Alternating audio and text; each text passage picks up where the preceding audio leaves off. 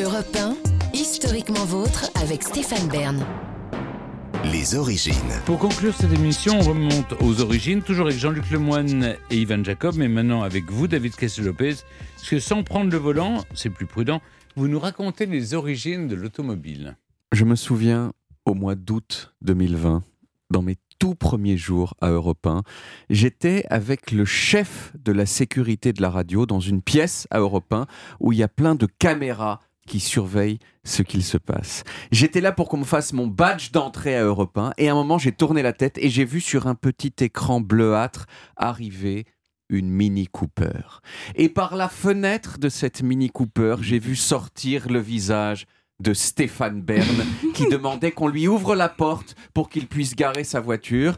Alors à ce moment-là, je vous connaissais à peine Stéphane, Mhm. même si je vous connaissais euh, par la télé depuis toujours. Mais la première chose que je me suis dite, c'est Oh, Stéphane Bern a son permis de conduire. Ça veut dire que Stéphane Bern est adulte, tandis que moi, je ne, suis- je ne l'ai pas, je suis encore un enfant. Et cette sensation que j'ai eue en voyant que vous conduisiez, je l'ai avec tous les gens qui ont le permis. À chaque fois que pour la première fois je vois quelqu'un que je connais conduire, je suis pris d'une petite honte à ne pas faire partie de cette famille glorieuse de la locomotion motorisée.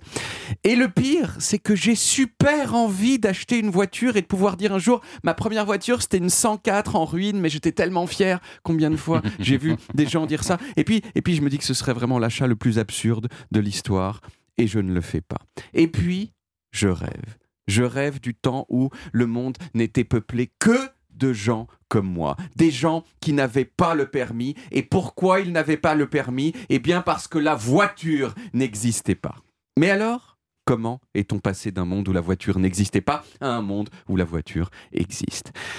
La première voiture, est-ce que vous savez de quand elle date? On Mm. l'a suffisamment raconté dans cette émission. 1890. 1769, ok N'importe quoi. Construite par un Français, Nicolas Joseph Cugnot, on l'a baptisé le chariot à feu. Mm. C'était pas, c'était pas hyper fonctionnel. C'était une énorme, euh, une espèce d'énorme chariot en bois avec une grosse chaudière à vapeur sur le devant. Elle pouvait aller qu'à 4 km heure. Ce qui veut dire euh, moins vite que quand on marche. Et elle est restée à l'état de prototype. Euh, Donc c'est pas vraiment une voiture. c'est, Clémentine, c'est- elle dirait c'est pas vraiment c'est une voiture. automobile. Voilà. Non, Ben, mais il compte les charrettes apparemment. Donc, non, euh, une automobile, c'est-à-dire Mm. qu'elle marche toute seule. Mm. C'est Oui. ça la définition la plus simple de la voiture. Il y, a eu, il y a eu des voitures, à voi- euh, des voitures à vapeur plus performantes qui ont été construites au 19e siècle, mais la vapeur pour les voitures, ça n'a jamais euh, super Non. bien marché. Euh, non seulement parce que les moteurs étaient terriblement lourds, ce qui rendait les véhicules pas maniables du tout, mais surtout parce qu'il fallait faire chauffer la chaudière pendant longtemps, euh, 30 minutes, 45 minutes, une heure avant de démarrer. Donc en cas d'urgence, par exemple médicale, pas top du tout. Et puis, et puis à la fin du 19e siècle, il y a deux autres technologies qui euh, ont été développées. La première, c'est quoi? Le moteur explosion. La voiture électrique Ah oui. La voiture électrique. En 1897, la voiture la plus vendue aux États-Unis, c'était une voiture électrique. Et la première voiture à avoir dépassé les 100 km/h, c'était une voiture électrique aussi française en 1899. Et si, la voiture électrique, c'est beaucoup plus ancien qu'on croit. Et la dernière catégorie, c'est celle qu'on connaît le mieux, c'est celle que vous avez citée, Stéphane, la voiture à essence. Alors, il y a plein de pionniers de la voiture à essence, mais le pionnier dont le nom revient le plus souvent, c'est un monsieur allemand qui s'appelait Karl Benz, Benz. et qui, en 1885, a inventé la Benz, Benz, Benz. Euh, alors à l'époque, c'était encore difficile des zoom zoom zen, puisque c'était un tricycle à ciel ouvert avec une banquette toute petite qui allait à 16 km/h. Ça faisait pas tout à fait euh, rêver les gens qui ont des dents en métal. Mais alors, pourquoi est-ce que c'est la voiture à essence qui a gagné et pas la voiture électrique?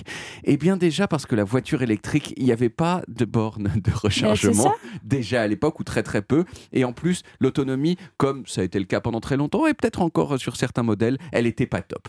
Mais surtout, surtout, on a découvert des gisements de pétrole gigantesques aux États-Unis et en Russie. Et donc, c'était vraiment pas cher de mettre de l'essence dans les voitures. Et en plus, l'essence, contrairement à l'électricité, eh bien, on peut la mettre dans des bouteilles et la transporter avec soi dans la voiture si jamais on n'a plus d'essence, qu'on peut plus faire, ce qu'on peut pas faire avec l'électricité. Mais ces voitures, elles avaient un problème, c'est qu'il fallait les démarrer avec une manivelle qui se trouvait en dehors de la voiture, ce qui a amené parfois des drames. Vous connaissez Isadora Duncan, Oui. la danseuse des années 20, dont on sait tous qu'elle est morte euh, euh, étranglée par son écharpe qui s'était prise dans, la roue arrière de sa voiture. Mais Isadora, avant ça, elle a perdu ses deux enfants en bas âge Oui. dans un autre accident de voiture en 1913. Le chauffeur de la voiture qui transportait les enfants a calé. Il est sorti pour redémarrer la voiture à la manivelle. Et la voiture, elle a redémarré, mais le frein à main était probablement mal serré. La voiture, elle est partie toute seule, sans chauffeur, et elle est tombée dans la Seine où les deux enfants ont été noyés avec leur nounou qui les accompagnait.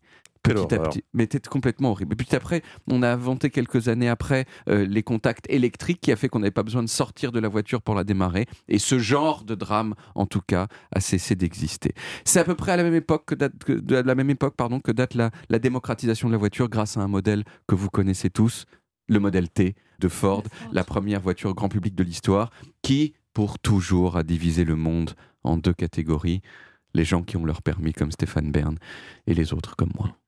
Qu'est-ce que vous attendez Mais j'ai fait, j'ai fait des tentatives dans tous les sens. Je pense que maintenant, il faut que je, me- je me rende à l'évidence. Ça n'arrivera jamais. Je n'aurai jamais mon permis de conduire. Est-ce bien raisonnable d'avoir un permis à Paris actuellement Bah, merci David. Bah, je vous en On retrouve les origines en podcast sur toutes les applis audio et en vidéo sur YouTube Dailymotion et sur le site europe1.fr où vous pouvez également retrouver toutes nos émissions.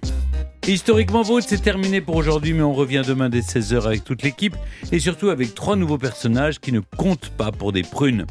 Une reine, Claude de France, oui, la reine Claude, qui à défaut de laisser dans l'histoire son nom, a laissé son nom à une variété de prunes. Puis Émile Prunier, un fils de restaurateur parisien qui a mis du caviar dans nos assiettes plus que des prunes. Et vous, Jean-Luc, vous nous raconterez un talent, comme on dit dans le métier, qui ne compte pas pour des prunes, l'humoriste Paul Mirabel. Euh, non, mais j'aurais pu, j'aurais pu, j'aurais pu faire aussi euh, prune aux masures. euh, bah, j'en- Il y en avait plein. Et non, je vais vous raconter celle qui ne comptait pas pour des prunes et, et qui l'a même chanté. Avec La- Lio, alors. Ah, évidemment, Eh la oui. brune Lio. Ah, bah super. On va danser encore demain. Bonne soirée, à demain, les amis. Retrouvez Historiquement Vôtre tous les jours de 16h à 18h sur Europe 1 et en podcast sur europe1.fr.